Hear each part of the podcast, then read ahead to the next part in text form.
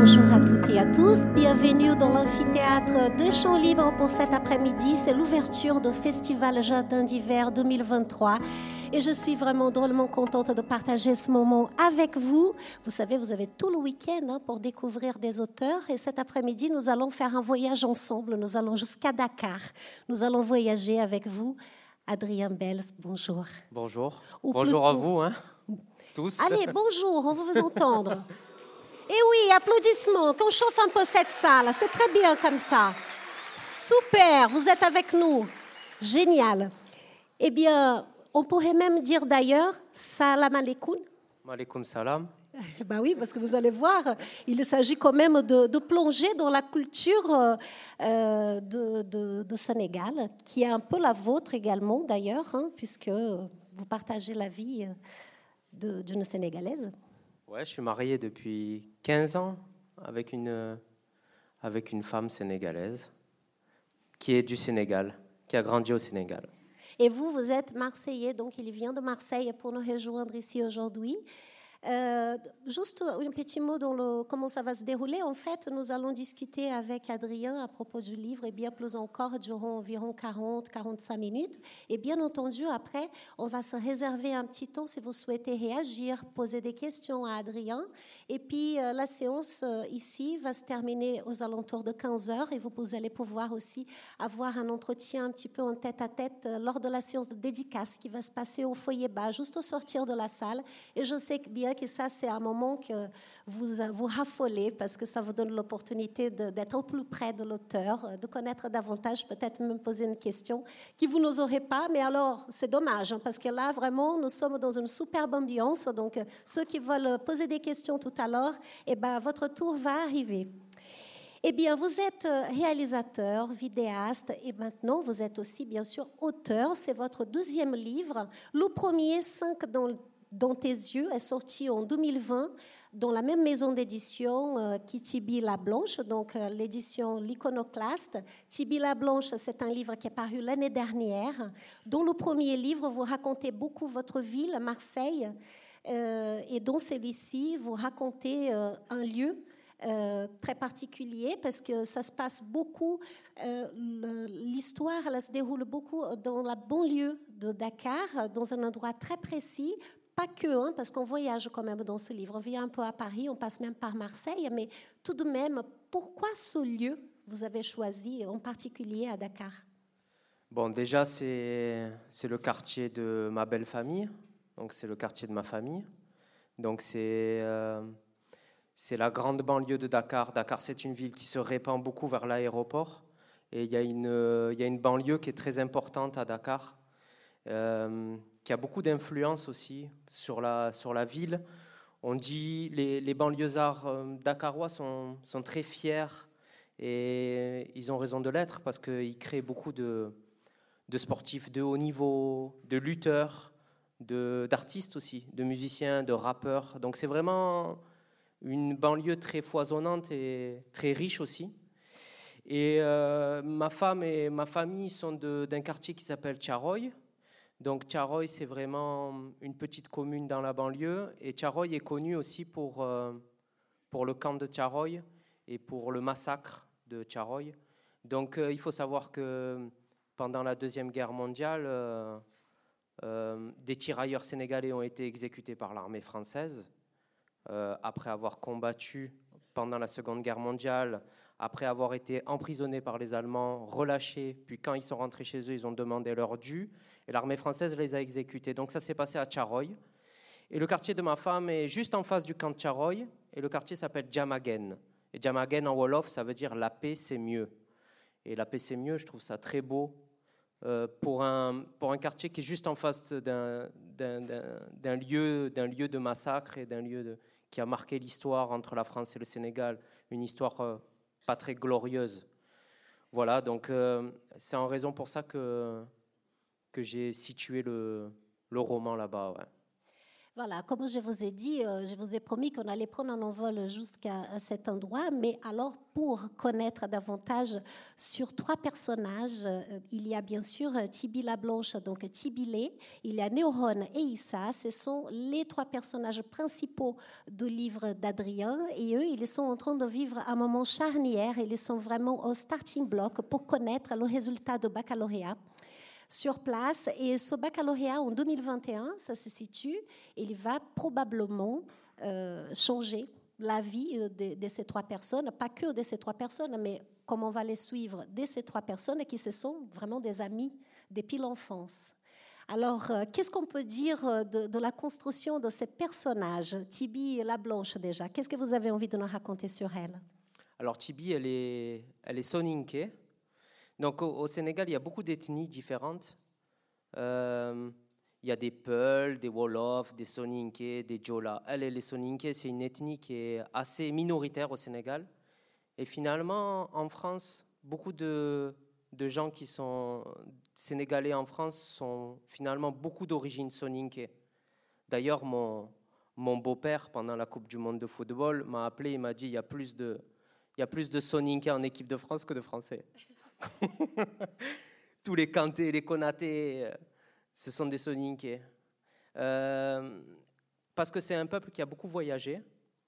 Euh, c'est un peuple qui est resté, donc qui a fait la guerre donc, en tant que tirailleur, mais aussi qui est resté après, après la guerre et qui est resté pour reconstruire la France, donc qui n'a pas hésité à partir et à s'installer en France. Donc en fait, les Soninké au Sénégal sont aussi français.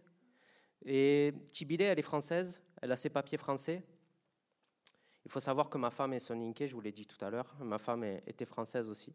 Et donc, du coup, euh, le fait qu'ils soient français, au Sénégal, ça leur donne aussi un certain pouvoir économique. C'est-à-dire que la diaspora aussi permet aussi euh, d'avoir aussi pas mal d'argent. C'est-à-dire que quand tu as des enfants qui vivent en France, euh, qui, bossent en France, bon, ben forcément, ils t'envoient de l'argent au pays. Et donc, du coup, ça permet aussi de développer certaines choses. Donc, les Soninké ont pas mal de pouvoir sont très conservateurs. Donc c'est une ethnie qui est vraiment sunnite. Donc euh, l'islam au Sénégal, c'est vraiment quelque chose euh, euh, d'assez particulier, c'est-à-dire qu'il y a le poids des confréries. Donc il y a un islam qui est à la fois un islam soufi, donc soufi, donc qui, qui, fait une espèce de mélange entre l'islam et, et le mysticisme, l'animisme. Et donc il y a le poids vraiment des confréries très importantes, mais les soninké, eux, sont très sunnites. Donc l'islam sunnite, c'est vraiment l'islam qu'on connaît, nous en France, qui est pratiqué beaucoup en, Afrique du Nord et compagnie. Donc vraiment, les sunnites, c'est vraiment euh, Mahomet, le Coran, alors que pour les, pour les, pour les confréries et tout, c'est encore une autre histoire. Donc elle, est vraiment, elle est vraiment sunnite, c'est important de le dire, parce qu'après, quand, elle a, quand elle a affaire au marabout, tout ça éclate un peu, tout ça. Donc elle a ça, et puis elle a, elle a une maladie de peau, donc elle a, elle a une pelade, donc elle perd, elle perd une partie de ses cheveux. Mais ça, elle relie ça à la fois à un problème, euh, un problème psychosomatique, c'est-à-dire qu'on a, on a toujours tendance en France à dire ah, si j'ai mal, c'est parce que je pense à ça, c'est parce que j'ai ci, c'est parce que j'ai ça. Donc il y a à la fois une, une, une, raison qui est possiblement psychosomatique, mais aussi, mais aussi mystique. Donc voilà, cette fille est aussi très courageuse, elle est très puissante, elle a, et on l'appelle Tibi Toubab, donc Tibi la Blanche parce qu'elle résiste à tout. Euh, comme, dit son, comme, comme dit son grand-père, elle est comme les Français, elle se met en grève tout le temps.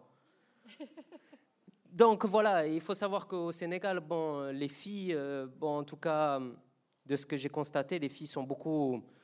elles font leur tour de ménage, elles font leur tour de tchèp, leur tour de cuisine, alors que les garçons, eux, ils se roulent les pouces hein, beaucoup au Sénégal. Donc elle, euh, Tibi, elle résiste beaucoup à tout ça.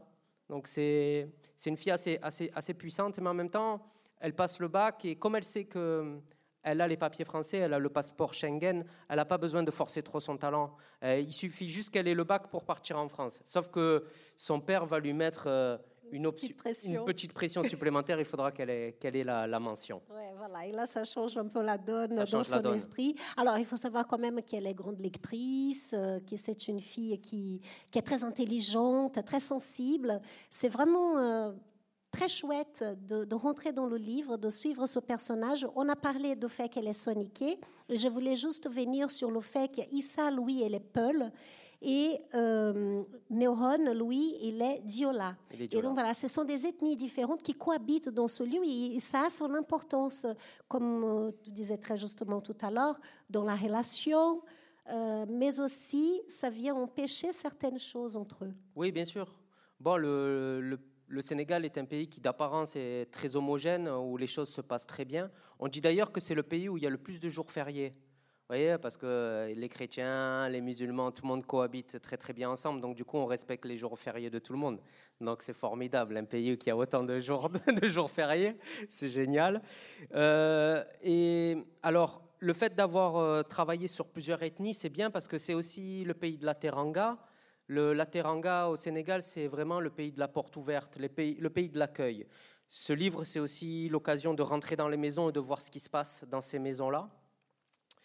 Mais en même temps, voilà, les, ethnies, c'est toujours pareil, c'est-à-dire que ça coince toujours au moment du mariage. C'est-à-dire que, on, cohabite ensemble, mais quand il faut se marier avec euh, une Soninke quand tu es Jola ou quand tu es Wolof et que tu veux te marier avec euh, une Poulard ou une Serrère, là, ça coince. Eh bien voilà, donc on ne va pas vous spoiler le livre parce que le but c'est que vous puissiez le découvrir par vous-même. Mais là, c'est une petite touche pour que vous compreniez que s'il y a une sorte de, de comment dire, d'ouverture vers l'amour à ce moment-là, il y a des choses quand même euh, qu'on ne peut pas mélanger, du moins. Euh, il y a beaucoup de résistance là-dessus. On parle d'un Sénégal qui est absolument euh, flamboyant, hein, vraiment. Euh, on, est dans la chaleur, on, est dans les sensations. Votre livre, là, il est écrit dans un rythme vraiment, on, sent la musique. hein. on parle pas mal de musique aussi dans ce livre. Évidemment, des couleurs, des odeurs. C'est vraiment un livre sensitif, si j'ose dire. J'ai même écrit Sans passeport ni visa, nous partons grâce à ce livre flamboyant qui nous raconte un moment charnière de la vie de ces trois personnages. C'est un livre à la saveur d'un tiep, rythmé comme un, un balax. C'est pas mal ça. Ouais, on dit mbalach, on dit Ah, pas, pardon. on prononce pas le X. Ok. Ouais, ouais. Bah oui, la musique, elle est, elle est, comme tu dis, hyper importante. Dans ce livre, il y a à la fois des références à la musique sénégalaise, mais aussi des références au rap français, par exemple. Il y a la présence de Booba dans le livre, avec le morceau DKR, de Damso. Donc, euh, il y a aussi la jeunesse sénégalaise à la fois un fort attachement culturel, donc avec la musique Lumbalar, par exemple, euh, dont les chanteurs connus, le chanteur connu est Youssou. Mais au Sénégal, l'arrivée des réseaux sociaux a finalement homogénéisé la, la culture, c'est-à-dire qu'un jeune euh, Sénégalais euh, écoute aussi la même musique qu'un jeune Français aujourd'hui, donc a beaucoup les mêmes influences qu'un jeune Français, parce que WhatsApp, parce que TikTok, euh, parce que tout ce que vous consommez, vous, en fait, il le consomme, ce qui n'était pas le cas il y a 10 ans encore. Donc en fait, un jeune Sénégalais écoute du Joule, écoute euh, de, du Naps, euh, écoute des trucs, mais il est aussi rattaché à sa propre culture. Euh, Donc euh, voilà, et la musique est très présente dans les rues à Dakar, ce qui est moins le cas en France. Euh, la musique est très présente, les odeurs, voilà, le- les, les sensations, les couleurs aussi. Il y a, c'est-à-dire que les, les Sénégalais ne s'habillent aussi tous de manière très différente. Quand tu arrives au, au pays, par exemple, la première chose que tu fais, c'est d'aller chez le tailleur pour qu'il prenne tes mesures et qu'il te fasse le boubou avec, les wax, avec le wax qui va bien. Bon, moi, quand je mets un boubou, j'ai l'im- j'ai l'impression de sortir des... c'est un peu ridicule, mais bon, ça Ou fait pas, partie... ça dépend. Ça dépend, comment non, tu, ça le- ça dépend comment tu le portes. L'assumer, quoi. Mais voilà, il y a hum, cette jeunesse sénégalaise, elle est, elle est bercée à la fois d'influences euh, très fortes sénégalaises, mais aussi finalement d'une culture que vous connaissez tous aussi. Est-ce qu'il y a des Sénégalais là, aujourd'hui, cet après-midi, parmi vous? Hein, Non? Mais peut-être que vous avez des copains, des copines, que vous allez penser à eux. Ouais, pourquoi pas. On parle justement de, bah, d'aller chez le tailleur. Issa, un des personnages, euh, donc ce sont vraiment trois amis très proches. Euh, ce jeune garçon, lui, il est complètement euh, fan justement de stylisme. C'est, le métier qu'il veut faire de sa vie. Ouais. Issa, il a ce côté vraiment Dakar. euh, Dakar est une ville en fait qui est qui est très importante au niveau culturel, même je dirais même au niveau mondial. hein. Dakar est quasiment, je dirais presque au niveau de Paris, c'est-à-dire qu'il y a une biennale d'art contemporain très importante. Il y a aussi des stylistes très importants. Il n'y a pas longtemps, euh, Chanel est allé faire un film à Dakar pour présenter sa nouvelle collection avec Ladji, le réalisateur des Misérables. Donc Dakar est une ville qui est foisonnante au niveau de la mode. Euh, et Issa représente ça, c'est-à-dire euh, cette Afrique qui a pas forcément, cette, Afrique qui inspire, hmm. qui inspire le monde. C'est-à-dire qu'il y a aussi des influences euh, de style, des influences. le boy sénégalais, c'est-à-dire les gens sont très beaux aussi au Sénégal. Le boy sénégalais, comme on dit, c'est le jeune sénégalais est très fier et, et, dans la rue, tu croises des jeunes avec un style incroyable. Par exemple, alors il y a un hommage dans le livre aux méduses. Ah, les méduses, vous, voyez ce que c'est C'est des chaussures qu'on met pour aller dans l'eau, là, les chaussures en plastique. Au Sénégal, tous les jeunes footballeurs, ils jouent avec les méduses. Mais là-bas, ils les appellent les tic-tic. Parce qu'en fait, euh, quand, quand, tu fais comme ça, le, petit crochet, il fait tic-tic. Tu vois? Oui, je vois. C'est génial. C'est génial. Tu vois, et du coup, il l'appelle tic-tic. Et ça, c'est un hommage aussi à la langue, c'est-à-dire à l'invention. C'est-à-dire euh, comment à partir d'une sonorité, on crée un langage, on crée un mot, et boum, tic-tic. Et donc, euh, Issa, il y a un hommage au tic-tic et dire que les tic-tic se retrouveront dans la Fashion Week à Paris. Et c'est vrai, parce que Méduse aussi euh, sort, et maintenant les jeunes bobos, même à Paris et tout, l'été, portent des méduses. Alors qu'au Sénégal, ça fait 10 ou 20 ans ou 30 ans qu'on les porte alors on va continuer pour terminer un tout petit peu autour de ces trois personnages principaux. Il y a aussi euh, hein. alors Néorone qui, qui s'appelle plutôt Rigobert, comme son oncle. D'ailleurs, l'histoire, elle est vraiment savoureuse puisque on va rentrer dans quelques instants là-dedans, mais il y a pas mal de digressions dans, dans, ce, dans ce livre, c'est-à-dire qu'on est en train de découvrir effectivement ce qui se passe dans la vie des trois personnages principaux, mais en même temps, on rentre dans leur intimité, donc on rentre dans leur intimité de leur famille, de papa, de maman, des, des gens qui les ont connus, de l'oncle, etc. Et là, on, ça devient très riche parce qu'effectivement, il y a plein d'histoires qui viennent alimenter la belle histoire. Mais pour revenir donc à Neuron, lui, il est un peu particulier, il est plus précieux déjà, Neuron. Il a une haute estime de lui-même. Pourtant, il est, il est, hyper sympa comme garçon, mais très amoureux de, de Tibilé. Il est amoureux de Tibilé, il est Jola, donc il est le seul à pas savoir que ce ne sera pas possible entre eux. Tout le monde sait que ce ne sera pas possible, sauf lui. Neuron, en fait, il est chrétien. Donc, quelque part, déjà, il est chrétien, il est Jola. Et les chrétiens au Sénégal, c'est presque les seuls à manger à table. Tu vois, c'est le seul à manger comme nous, c'est-à-dire à table avec les, couverts comme ça qui font tac tac tac, alors qu'au au pays tu arrives et tout le monde mange autour du même bol et tout le monde mange. Alors déjà il y a ça, il y a cette dimension-là. Euh, il y a moins d'enfants aussi dans, dans, sa famille. Et puis Neurone, on l'appelle Neurone parce que il est très intelligent. Il a un cerveau bien huilé. Et hum, moi en fait euh, c'est un hommage à plein de gens, à la fois des gens que j'ai croisés quand j'étais jeune en fait, quand j'étais jeune, j'avais un ami qui, était à la fac avec nous, et c'était un mec hyper intelligent, hyper brillant, et on l'avait surnommé Neurone. Il a fini au CNRS en France. Bon. Et puis, à la fois, Neurone, c'est aussi un hommage à un autre ami à moi, qui était, qui a, dont le père avait une grosse concession automobile à Dakar. Mm. Et qui avait vraiment une concession très importante. Et d'ailleurs, il l'a encore. D'ailleurs, quand je vais le voir, il s'appelle Babacar.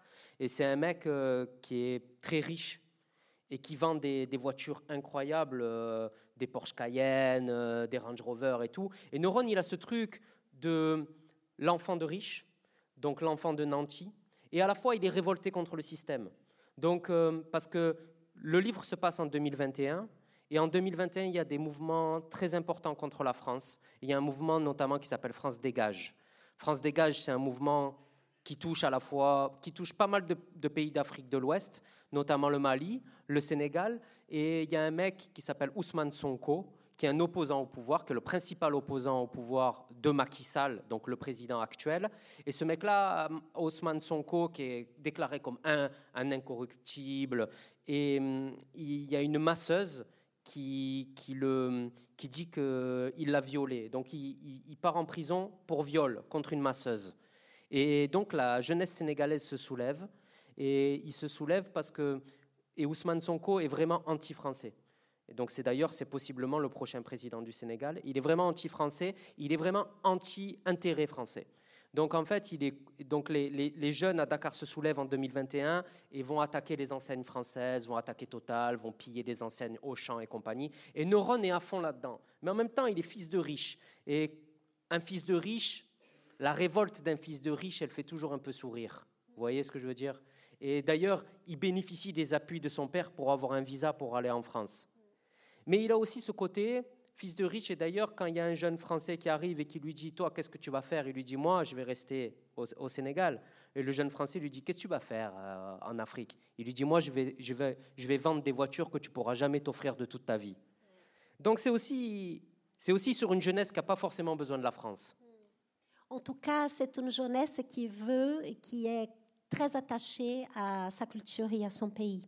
C'est un vrai hommage, en fait, de, cette beauté euh, qu'on peut percevoir euh, dans cette culture et dans l'attachement qu'ils ont. Et effectivement, quand on est jeune, euh, peut-être on ne perçoit pas toujours, mais le livre nous permet de comprendre par des détails, entre autres, qu'effectivement, ces jeunes-là, ils sont vraiment très attachés à leur culture. Il y a une autre chose, juste pour terminer avec Neuron qui me semble important de, dévoiler gentiment parce que c'est un passage de votre livre dans lequel on va découvrir quand même une, une tragédie, une catastrophe euh, qu'on n'entend pas forcément euh, beaucoup parler, en tout cas beaucoup moins que le Titanic, n'est-ce pas? Alors que euh, c'est une, euh, c'est une tragédie qui, qui, a quand même euh, pris plus de 1800 vies dans, dans la mer. Et ça s'est passé justement bah, lors d'un voyage. C'est, la maman, ah, dans votre roman, on parle bien d'un roman, dans votre roman, c'est la maman de Néron, en fait, qui était enceinte de Louis lorsque ça s'est passé. Il y a l'entretien depuis sa grossesse, une grande révolte contre les institutions, parce que tout ça, c'est sur fond de corruption, etc.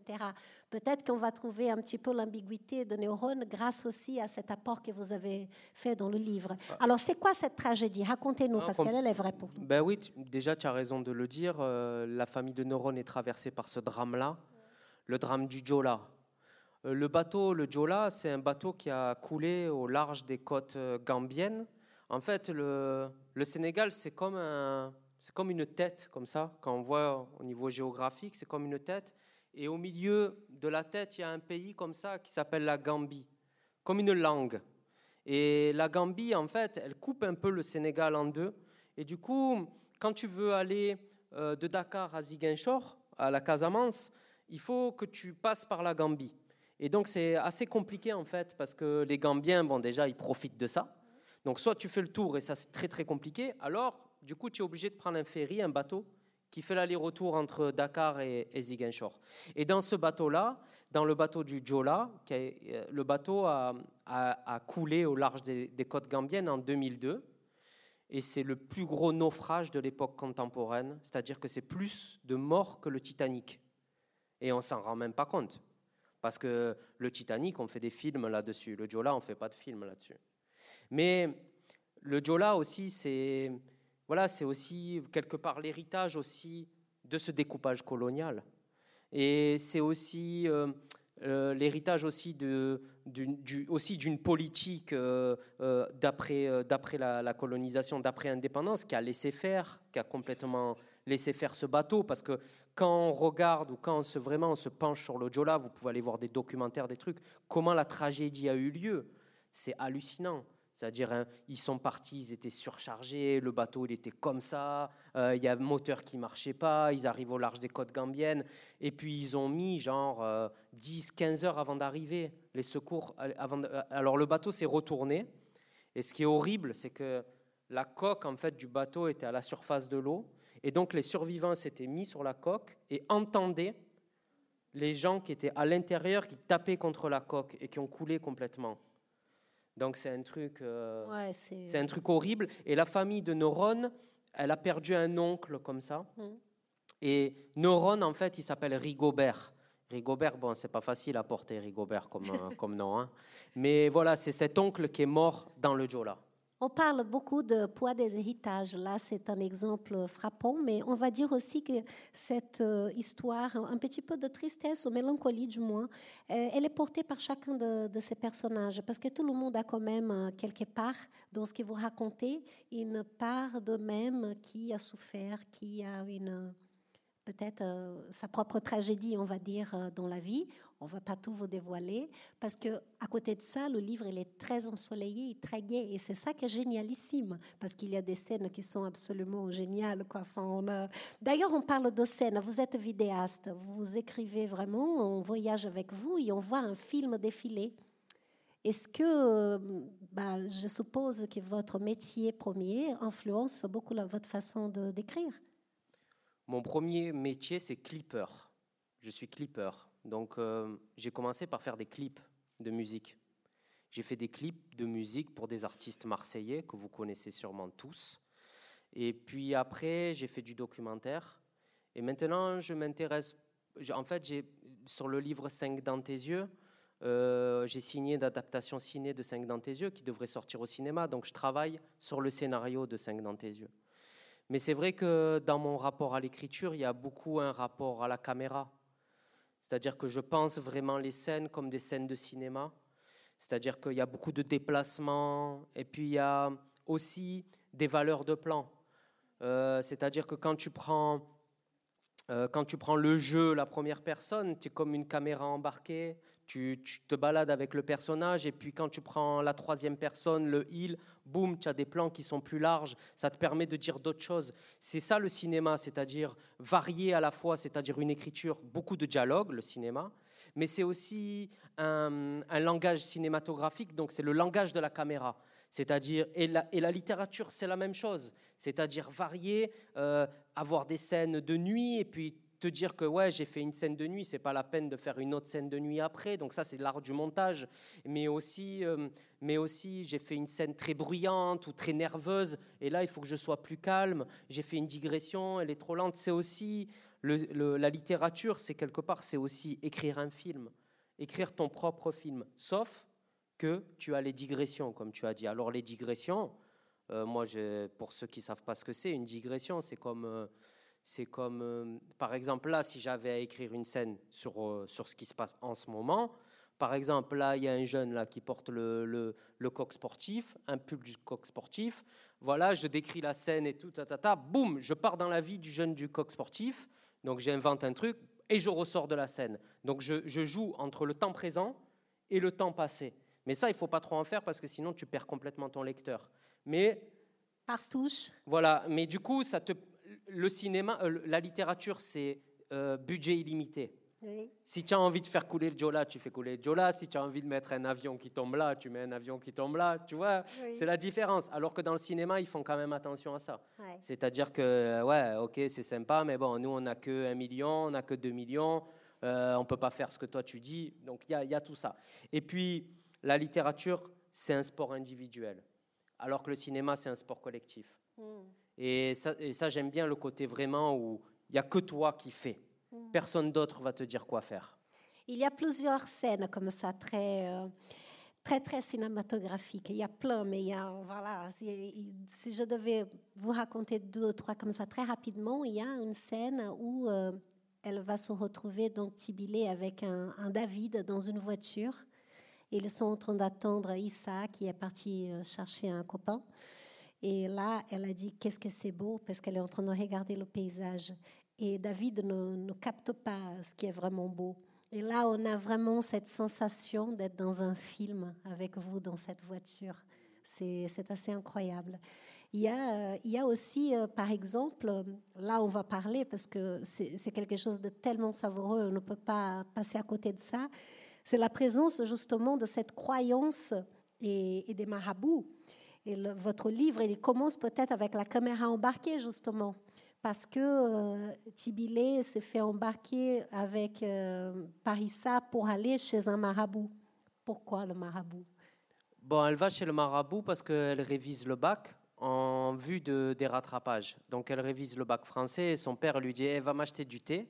Donc, elle part euh, acheter, acheter du thé à la boutique et elle tombe sur Issa et Issa lui dit bon, Viens, on va chez le marabout, viens, on va chez le marabout. Elle, elle veut pas aller chez le marabout. Elle dit eh, Laisse-moi tranquille, euh, c'est bientôt peut-être les résultats du bac et tout. Non, non, je veux pas aller chez le marabout, mon père et tout.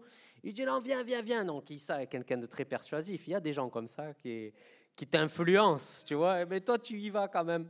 Donc en fait, ils se déplacent, ils vont chez le marabout. Et en fait, chez le marabout, on se rend compte que Issa a passé le bac avec un bic marabouté. Donc c'est un stylo qui, a été marabouté pour, euh, pour passer les épreuves du bac.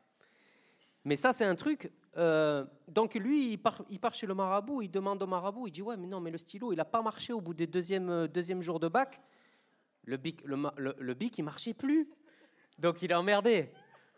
Mais ça, on rigole de ça, mais moi, donc j'ai écrit le quand j'ai écrit le livre, il y avait beaucoup ma femme à côté de moi, et je voulais faire une première scène chez, chez un marabout.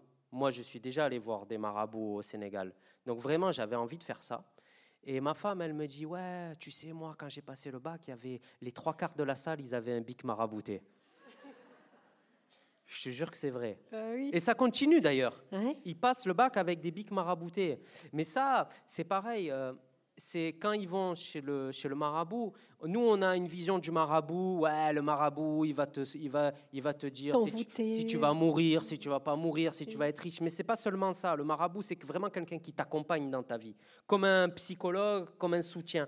Et le marabout, c'est vraiment quelqu'un qui te donne de la confiance à travers à la fois les textes coraniques, donc il te donne de la confiance et il te dans le, dans le texte et quand ils vont voir, la- il dit c'est la force du verbe. C'est vraiment la force de la parole qui va t'aider, à la fois la force de la prière. Et, donc voilà, il y a, tout ce côté-là. Par exemple, au Sénégal, il y, a, un truc qui est très important, c'est la lutte sénégalaise. La lutte sénégalaise, c'est deux monstres qui se battent. Ils font tous les deux 150 kilos. Et c'est un truc très important au Sénégal qui passe à la télé et tout. Et en fait, ce qui est intéressant, c'est pas le combat en lui-même.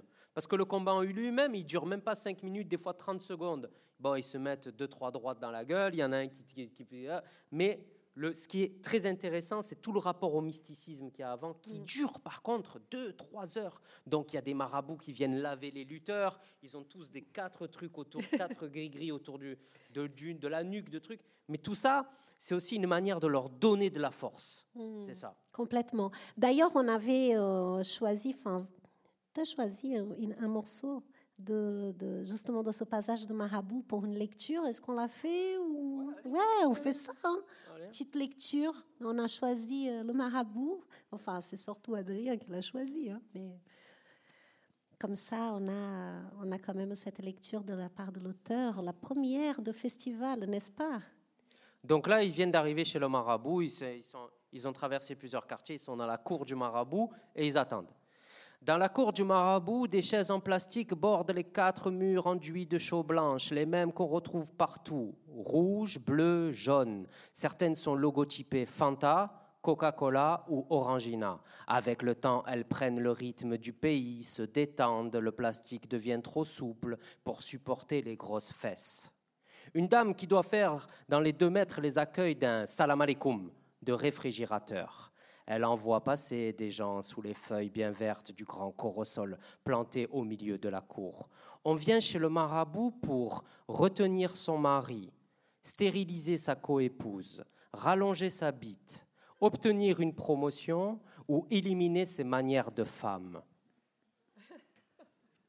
Ici se déversent les secrets les plus inavouables et les mots incurables. Le Marat oriente les décisions, absorbe l'État, répare les corps et les esprits. Au pays, du plus riche au plus pauvre, tout le monde a un Marat, ou presque. Mais on va le voir en rasant les murs. Et quand on le recommande, c'est toujours à voix basse. La dame revient avec deux jus de tamarin, une entreprise comme une autre, pense Tibidé, avec fidélisation, service après-vente, satisfaction clientèle et obligation de résultat.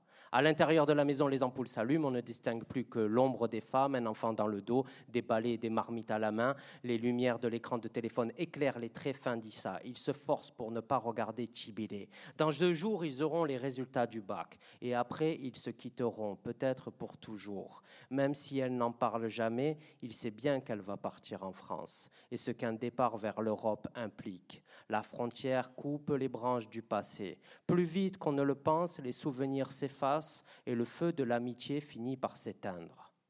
Et ben voilà qu'on applaudit très fortement notre auteur. Magnifique. Quelle belle lecture, merci infiniment.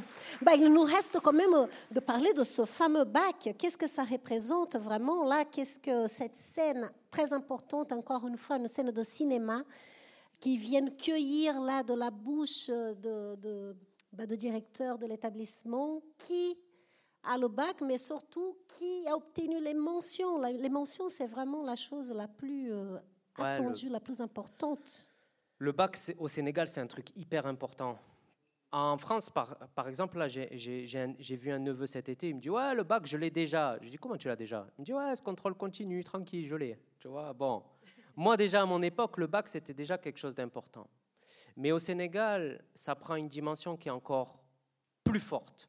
Il suffit d'aller sur YouTube, de taper bac Dakar et vidéo. Et tu tomberas sur des vidéos où tu vois des jeunes qui reçoivent les résultats du bac parce qu'il y a un côté très de théâtralisation de, de, de, ce rendu de bac. Donc en fait, c'est assez cruel parce que tu as un directeur d'établissement qui arrive dans une cour comme ça, avec tous les élèves qui sont là et qui donne les noms.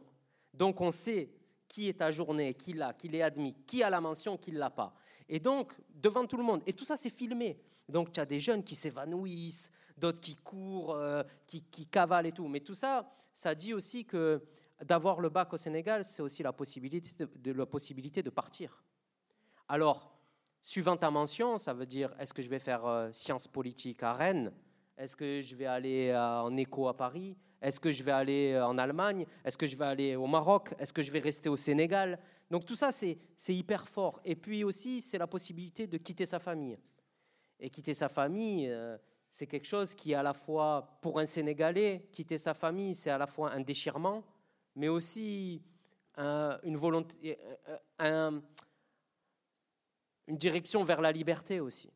Donc c'est tout ça. Et puis le bac, c'est aussi, et je pense aussi en France aussi, c'est aussi quelque part la fin de l'adolescence.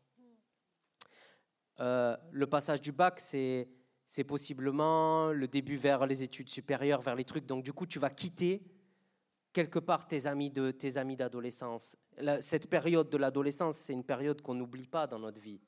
Bon, moi j'ai 44 ans, elle est loin mon adolescence, mais elle est toujours dans un coin de ma tête. Quand j'ai écrit 5 dans tes yeux, c'est vraiment 5 dans tes yeux, c'est vraiment des adolescents qui vivent dans le quartier du Panier à Marseille. Et, et là, je réécris sur l'adolescence.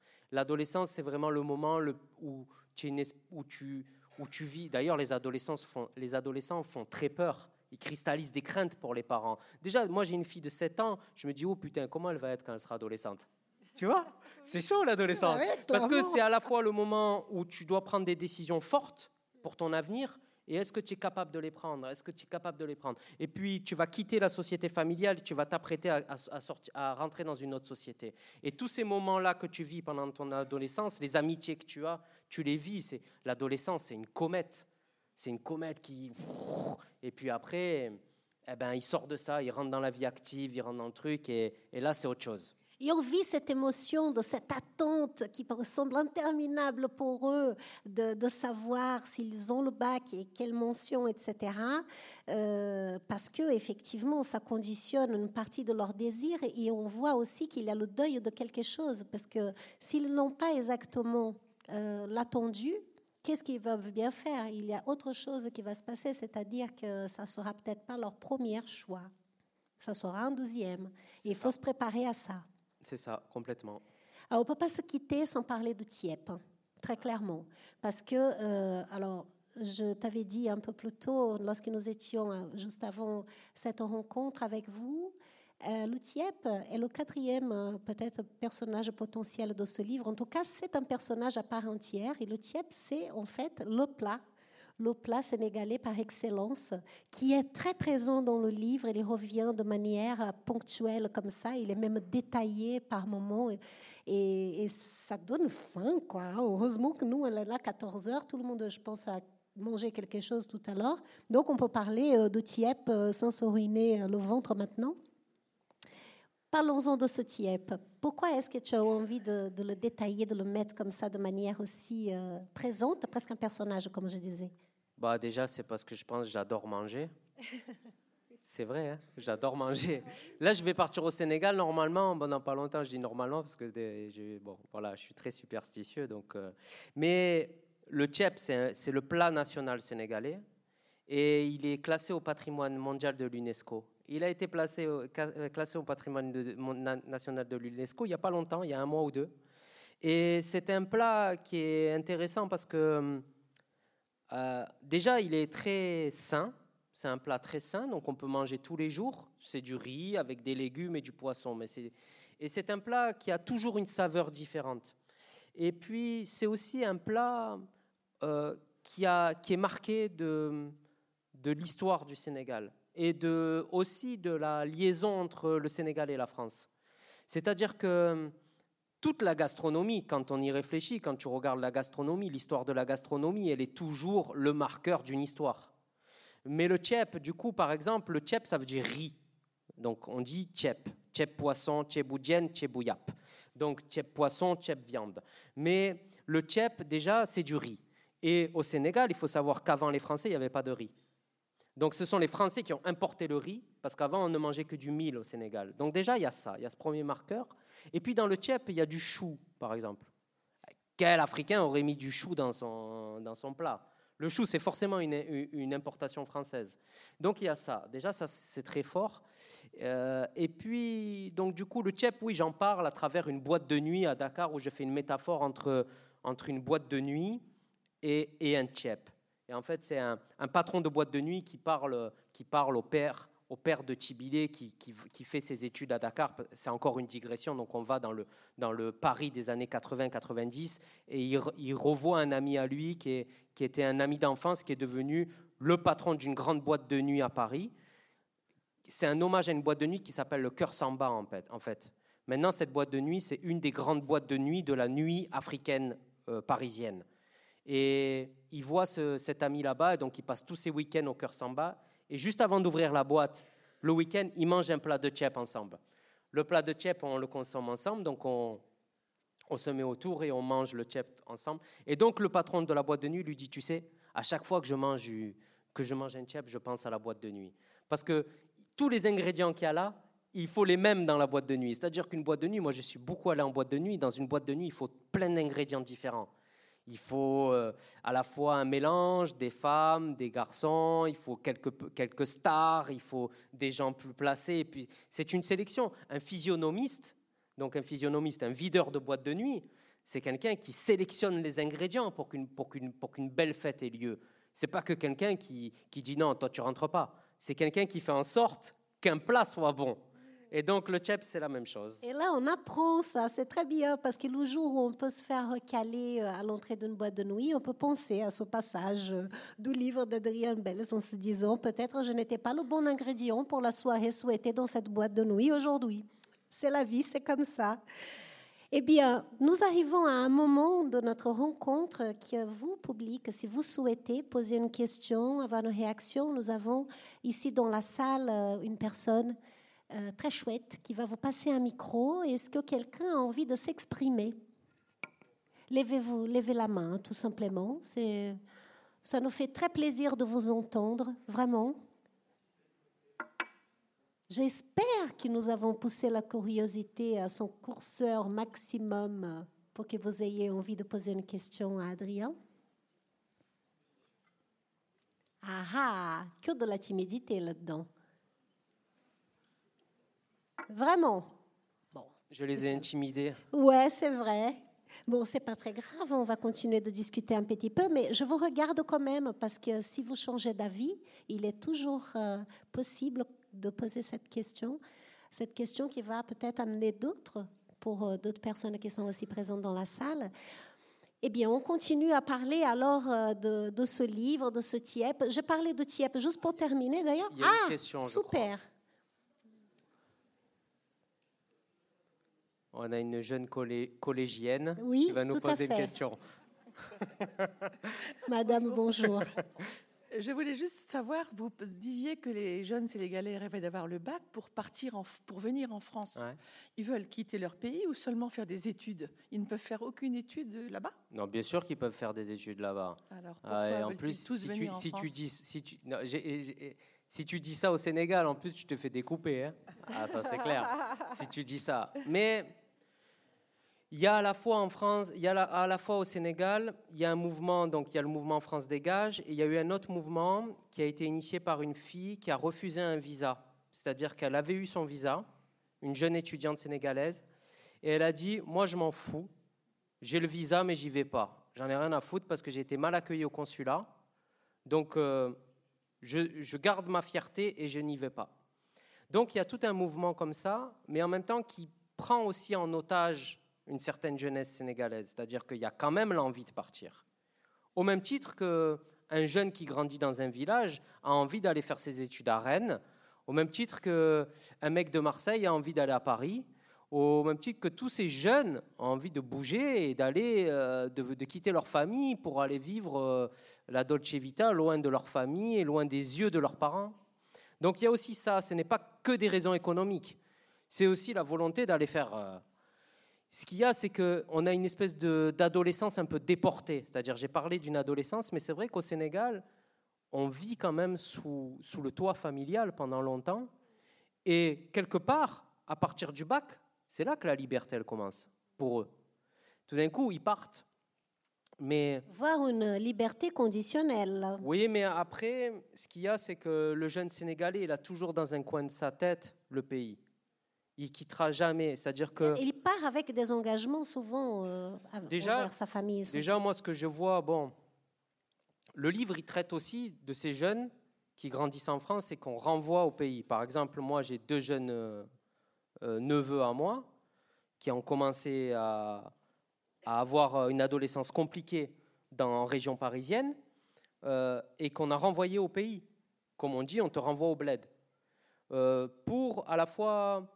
Mais ils arrivent là-bas, donc moi je pense à mon, neveu Abou, mon neveu Aziz, on les a renvoyés au pays. Ils arrivent là-bas, donc l'échange il est dans les deux côtés, c'est-à-dire qu'ils arrivent là-bas, mon neveu Abou, il est parti à pied quand il est arrivé, première semaine, genre mec de banlieue et tout, il a dit non, non, non, moi je reste pas, on leur, enlève leur passeport. Il a, il a, essayé de partir à pied à l'aéroport pour prendre un truc et rentrer en France. Mais au bout d'une semaine, deux, trois semaines, il voulait plus rentrer en France. Et d'ailleurs, pendant les vacances scolaires, les deux, mois de vacances, on lui a dit ouais, tu veux aller, euh, tu veux rentrer en France? Il dit non, non, moi je reste au pays. Donc voilà, il y a, aussi cet échange-là, c'est-à-dire que euh, ça va dans les deux sens. Ça va dans les deux sens, mais vous avez raison de le souligner. Il y a de très bonnes universités à Dakar. Et d'ailleurs, Neuron est aussi euh, l'héritage de ça. On a eu le prix Goncourt de l'année dernière, quand même, qui est Bougarsar. Bougarsar, prix Goncourt français. Et Bougarsar, c'est un neurone. Bougarsar, c'est l'héritage de l'excellence sénégalaise, c'est-à-dire que c'est un pays aussi de l'excellence. Quand euh, la France quitte le Sénégal, le premier président euh, sénégalais, c'est Senghor, académicien français, intellectuel. Donc, on a aussi cet héritage-là. Quand euh, on va à Dakar, il y a aussi cette puissance de l'intellectualisme, de la presse. Il y a aussi de grands cinéastes et de grands hum, écrivains. je, je, pense à Cheranta Diop, à Ampateba. voilà, donc, il y a de grandes universités aussi au, Sénégal. Mais, quand tu as 18 ans, tu n'as qu'une envie, c'est d'aller voir ailleurs. Hein. C'est la vérité. Peut-être une autre question dans le public? Ah, il y a une personne ici, s'il vous plaît. Vous pouvez passer le micro? Merci. Bonjour. Bonjour. Euh, je voulais savoir, vous avez mis combien de temps pour euh, écrire le livre? Alors, euh, la question du temps pour écrire un livre, c'est très compliqué d'y répondre. Parce qu'en fait, par exemple, en ce moment, je pense à mon troisième livre. Mais déjà, tu commences déjà à l'écrire en y pensant. C'est-à-dire que quand tu écris un livre, tu mets pas genre un timer sur ton truc, tu vois, c'est compliqué de répondre à cette question-là. Et puis en fait, chaque livre est différent. Mais pour euh, Tibilé, je vais te dire peut-être euh, huit mois, tu vois, huit mois, un an. Pour cinq dans tes yeux, ça avait mis beaucoup plus de temps. Parce que je pense qu'il n'y a pas de règle là-dessus, sur l'écriture d'un bouquin. Et puis, il y a aussi tout le moment où tu penses à ton livre. Tu vois, moi, par exemple, là, je pense déjà à mon troisième, à mon possible sujet de troisième livre. Donc, c'est toujours une réflexion, une réflexion dans ta tête. Et d'ailleurs, on dit des premiers romans, euh, les premiers romans en France sont beaucoup portés parce que ce sont des histoires beaucoup autobiographiques, comme c'était le cas pour Cinq dans tes yeux. On dit souvent, il a porté son livre pendant longtemps. On sent qu'il l'a porté pendant longtemps. Il y a des gens, j'ai rencontré des auteurs qui écrivent leur livre en un mois. Parce qu'ils ont pensé à tout, à l'organisation, au personnage, au truc. Ils ont tout structuré dans leur tête et boum, ils ont jeté le livre comme ça. Moi, quand j'écris, en tout cas pour mes deux premiers romans, je ne sais pas quelle va être la scène suivante. Mais pour répondre à ta question, genre, euh, voilà, un an pour celui-là, trois ans pour euh, Cinq dans tes yeux. Alors après, peut-être qu'il y a aussi des moments un peu formels comme les résidences d'artistes, euh, des présences à Dakar pour pouvoir observer, parce que effectivement, bah, vous n'êtes pas sénégalais et pourtant, quand on prend le livre, on pourrait se demander si l'auteur est sénégalais ou pas tout simplement. Oui, oui, non, tu as raison. Il y, a, il y, a, le moment sur place, il y a, voilà, il y a, il y a la prise de notes, il y a les moments de résidence moi j'ai une famille, euh, et puis à Marseille je suis toujours sollicité, donc j'ai besoin de partir pour pouvoir penser qu'à ça et écrire que ça. Écrire, c'est. Moi je ne sais pas si je peux vous conseiller d'écrire, mais en tout cas je peux vous dire que c'est une expérience euh, fabuleuse d'écrire. C'est-à-dire que c'est vraiment construire des histoires dans lesquelles on se promène soi-même. C'est comme, euh, construire un décor et, monter des, des personnages dans son propre décor. Et ça, et ça peut être des décors de, vos univers. Moi, par exemple, 5 dans tes yeux, c'est vraiment Marseille, avec tout ce que j'ai vécu dans l'adolescence, avec tout ce que j'ai vécu dans le monde du rap, avec tout ce que j'ai vécu dans le monde de la vidéo. Et c'est vraiment te déplacer dans, des décors que tu as montés. C'est vraiment une expérience exceptionnelle de lecture et de sensation, je trouve, d'écrire. Donc, je veux. ouais. Mangez un tchèp et écrivez. non, vous penserez à moi le jour où vous dégusterez votre premier tchèp. Je pense que ce soir, tout le monde va regarder la recette sur Internet. Alors, est-ce que une dernière question peut-être encore Voilà, madame?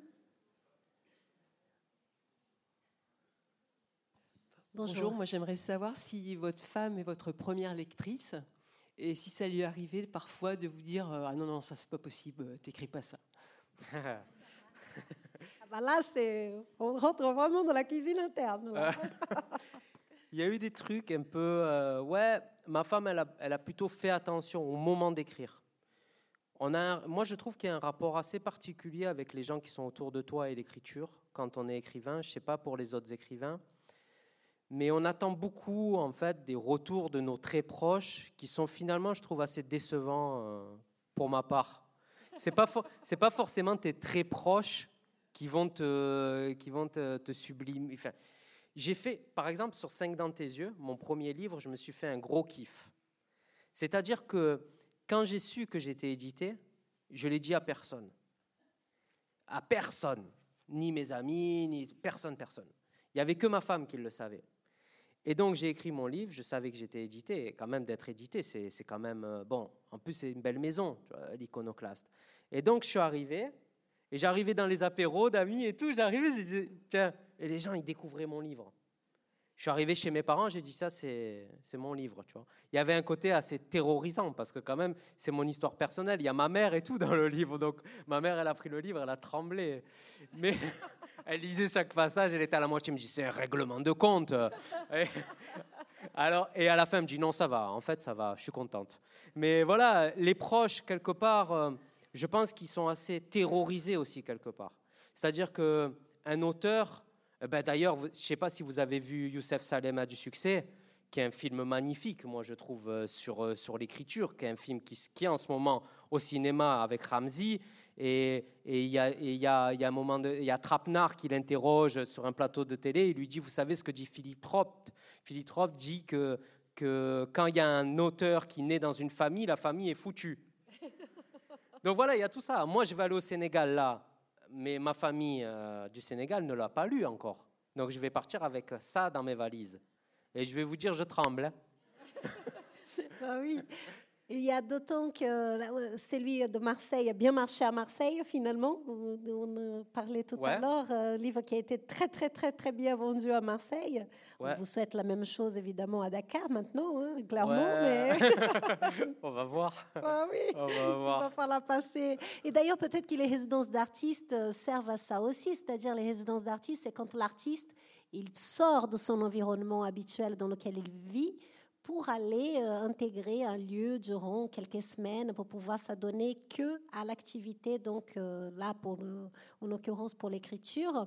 Peut-être que c'est ça aussi, c'est d'abord fuir sa famille. Il y en a plein de belles, de oui, belles prendre, excuses. Du prendre, prendre, du recul.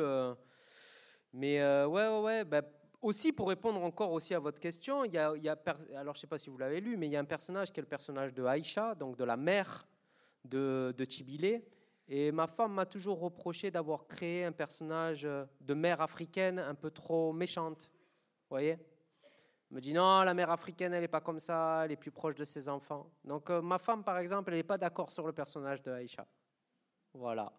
Mais après, j'ai tout fait vérifier, hein, le reste, par contre. eh bien, je crois qu'il nous reste tout de même la place pour une toute dernière question. Est-ce que quelqu'un veut se lancer? Un jeune homme, tiens. Merci beaucoup. C'est à vous. Merci, bonjour. Euh, bonjour, bonjour. Euh, j'ai une question. Du coup, j'ai lu euh, votre premier roman et un extrait du deuxième. Personnellement, j'ai trouvé qu'il y avait un changement de style d'écriture. Qu'est-ce qui a provoqué ce changement? Ouais, Bravo On peut l'applaudir, hein, parce que là, franchement, ça, c'est la question qui tue quand même. Hein. Vraiment génialissime. Bravo. Ah non, elle est bien ta question, franchement, bravo. Hein. Qu'est-ce qui a provoqué cette question? Non, tu as, as, tout à fait raison. D'abord, il y a dans 5 dans tes yeux l'usage de la première personne du singulier.